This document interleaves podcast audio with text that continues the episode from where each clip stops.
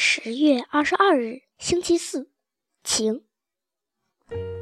今天我早早的起了床，急匆匆的去学校。我很兴奋，因为我们要去环球剧场看话剧。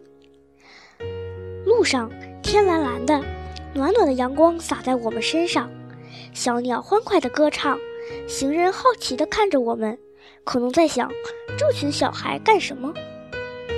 我们走了很久。终于走到了环球剧场，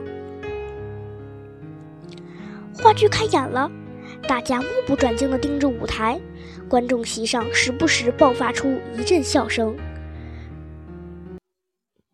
这场话剧主要讲述了岳飞与黑水潭里的怪物做斗争，克服重重困难，最终取得了胜利的故事。在这个过程中，岳飞从一个柔弱的孩子成长为一个智勇双全的少年。看了这场话剧，我要向岳飞学习，遇到困难要勇敢的面对。作家张海堤曾经说过：“谁都会遇到困难，战胜它，你就是英雄，就是生活的强者。”我要做生活的强者。